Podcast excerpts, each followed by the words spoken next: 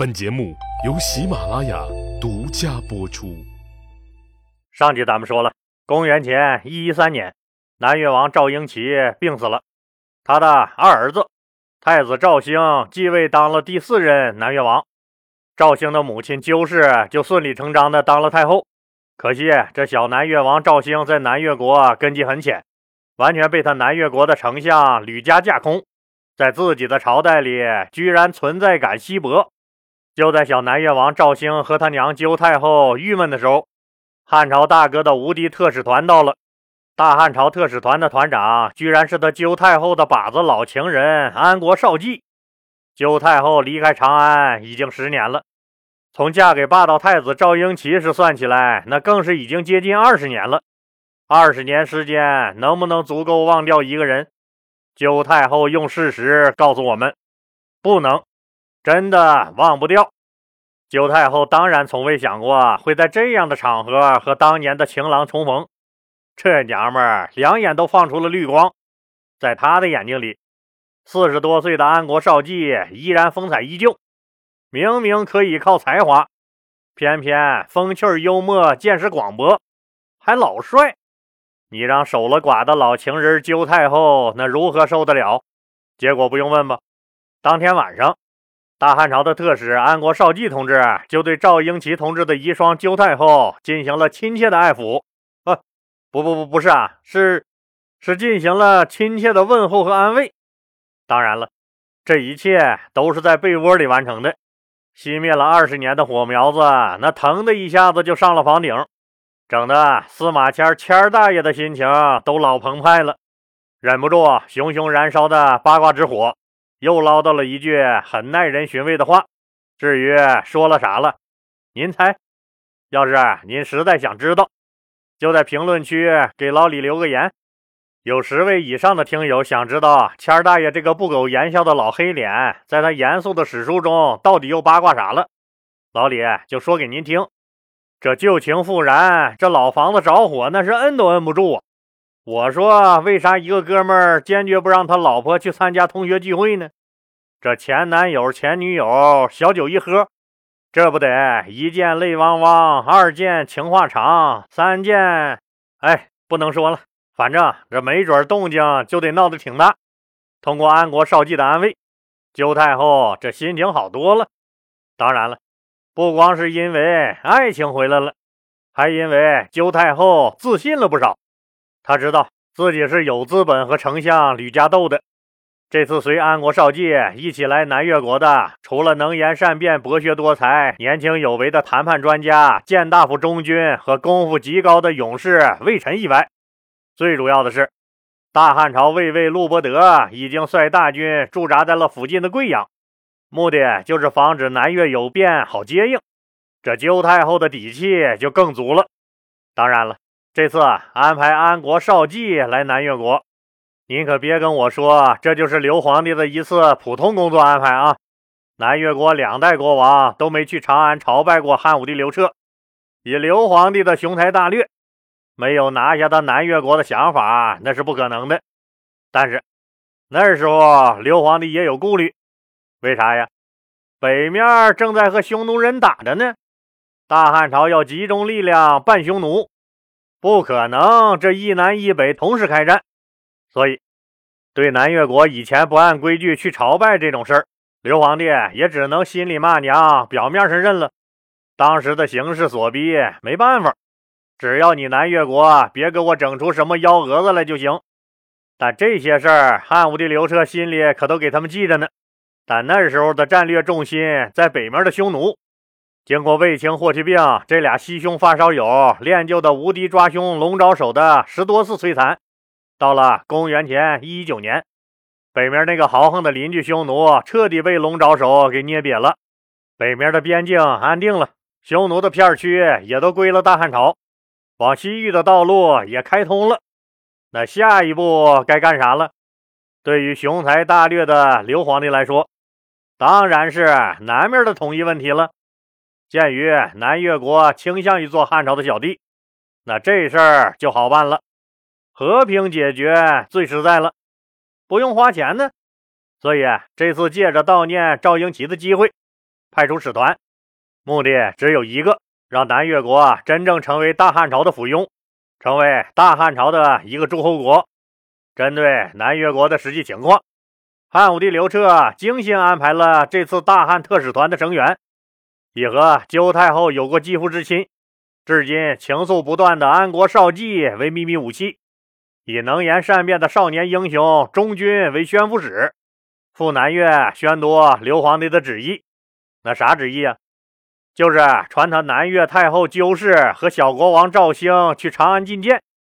若他们磨磨蹭蹭不肯启程，就让勇士魏臣露两手，让他们见识见识北地豪侠的身手，以督促他们尽快启程。当然了，刘皇帝这次是志在必得，如果和平演变不成功，那就要强力拿下。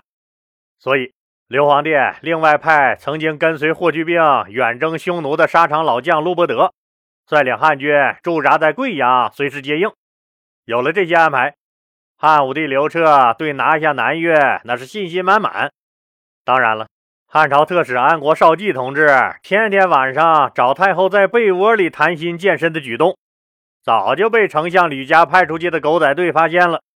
吕家当然以最快的速度让这条香艳无比、热辣辣的新闻上了头条。这条消息迅速传遍了整个南越国。太后出轨，民心不耻，人心不稳。不满鸠太后的声音逐渐高涨了起来。三朝丞相吕家权倾朝野，南越国的重要职位也大多数被他们老吕家占着。他的威望本来就比外来户鸠太后跟这个小国王赵兴大。丞相吕家经常上书要求不要归附汉朝，得保持我南越国的自主权。反正是专门给这孤儿寡母上眼药、唱反调。鸠太后也感觉到了危机。但他有安国少季这个情郎撑腰，所以决定加快推动归附汉朝的事宜。可是，在这个朝堂上提了好几次，又都被丞相吕家给顶了回来。丞相吕家坚决不同意放弃南越国的独立地位，彻底依附汉朝。众大臣也都齐声附和。这可怎么办？安国少季和鸠太后都犯了愁。经过研究。决定让一起来的那个大汉朝谈判专家中军去做做吕家的思想工作，结果吕家以有病为由根本就不见。勇士魏晨倒是有个想法，那就是自己打进丞相府，把吕家给薅出来。结果这个想法一提出来，就被团长安国少季给臭骂了一顿。别人出生都带着情商和智商，你的咋了？和脐带一起绞下去了？如果你一个人就能杀进去，那还叫丞相府吗？那是狗窝还差不多。一个缺心眼子玩意儿，最看不上你们这些身体学霸、脑子学渣的货。那这也不行，那也不行，那到底该怎么整？周太后忧心忡忡，问情人：“现在该怎么办？”安国少季微微一笑：“这事儿好办呢。来来来，你过来，你过来。”我告诉你，然后在鸠太后香艳的怀里，安国小哥给他讲了一个故事——鸿门宴的故事。第二天，鸠太后传旨说，晚上在王宫里举行宴会，要求大臣们务必到场，有要事相商。既然是摆鸿门宴，安国少季他们当然准备好了。勇士魏臣就带着一帮子忠于小皇帝的侍卫埋伏在屏风后面，他们的计划是。在宴会上，安国少季以上邦大国特使团团长的身份，隶属吕家的罪状，然后当场干掉他。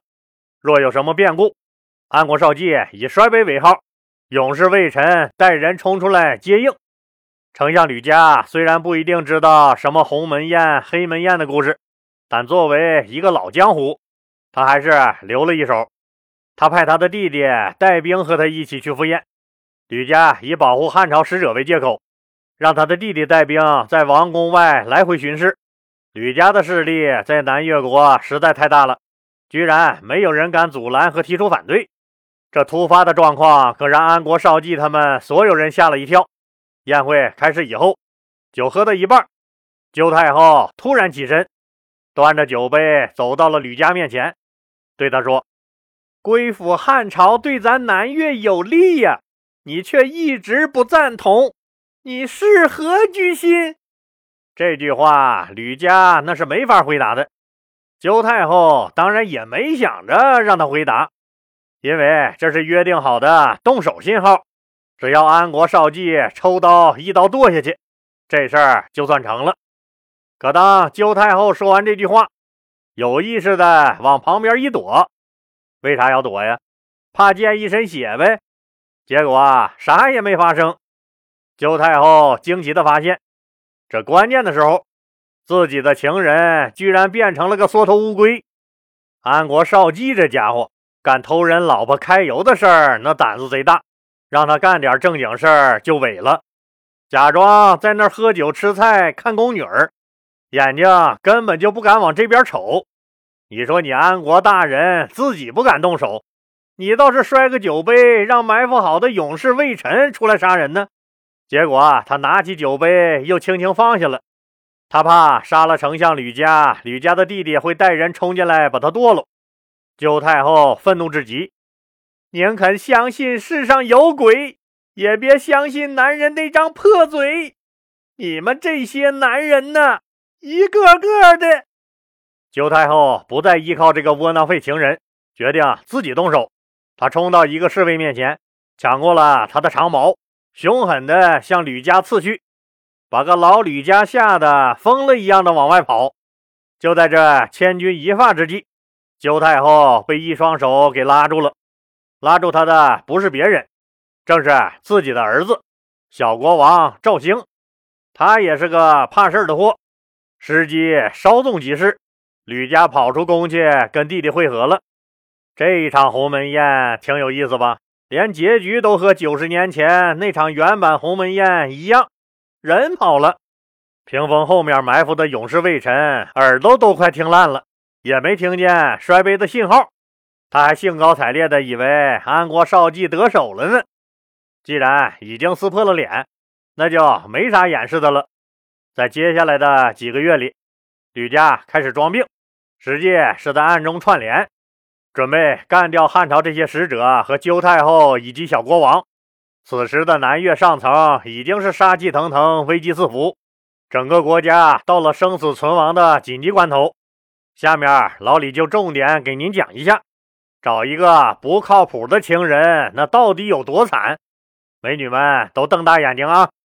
安国少季这货，既不利用自己的汉朝使者身份去威压南越大臣，也不及时和早就驻守在附近贵阳的老将陆伯德沟通。这还不算。